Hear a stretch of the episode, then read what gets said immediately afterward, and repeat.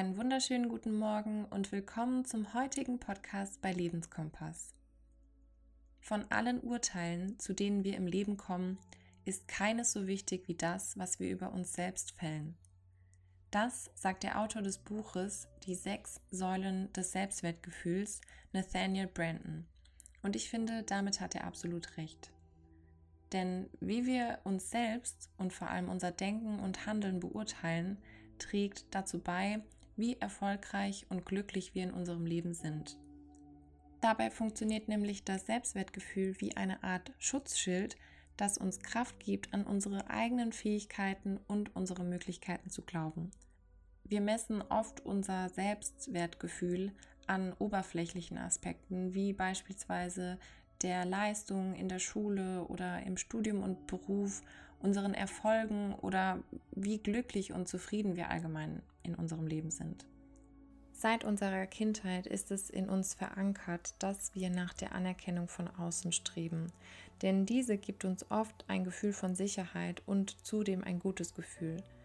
Aber wenn wir uns zu sehr davon abhängig machen und diese Anerkennung ausbleibt, kann es passieren, dass wir dann in Selbstzweifel verfallen oder uns in negativen Glaubenssätzen verlieren bzw. diese anfangen auszubilden. Wir bleiben also so unter unseren Möglichkeiten, wenn wir uns von der Meinung anderer zu stark abhängig machen, anstatt unser volles Potenzial auszuschöpfen.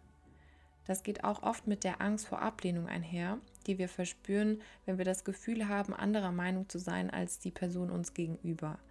Aber Ziel im Leben sollte es ja eigentlich nicht sein, sich so gut es geht anzupassen und bloß nicht anzuecken. Es geht vielmehr um Authentizität und davor, sich nicht zu verstellen.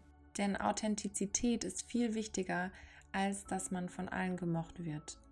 Genau das sagt nämlich auch Ishiro Kishimi und Fumitake Koga in ihrem Bestseller Du musst nicht von allen gemocht werden.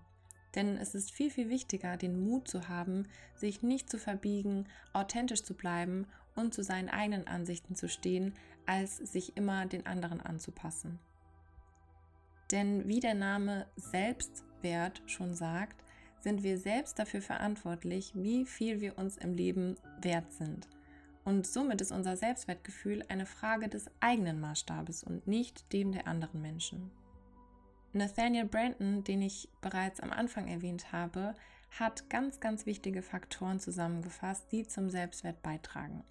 Und zwar ist das ein bewusstes Leben, die Selbstannahme, ein eigenverantwortliches Leben zu führen, selbstsicheres Behaupten der eigenen Person, zielgerichtetes Leben und die persönliche Integrität. Auch im psychologischen Kontext gibt es viele weitere Modelle zum Thema Selbstwert und bekannt ist dabei auch aus dem Buch von Ishiro Kishimi und Fumitake Koga die Psychologie vom Psychologen Alfred Adler, der sich mit dem Thema des Selbstwertes und der Anerkennung beschäftigt hat.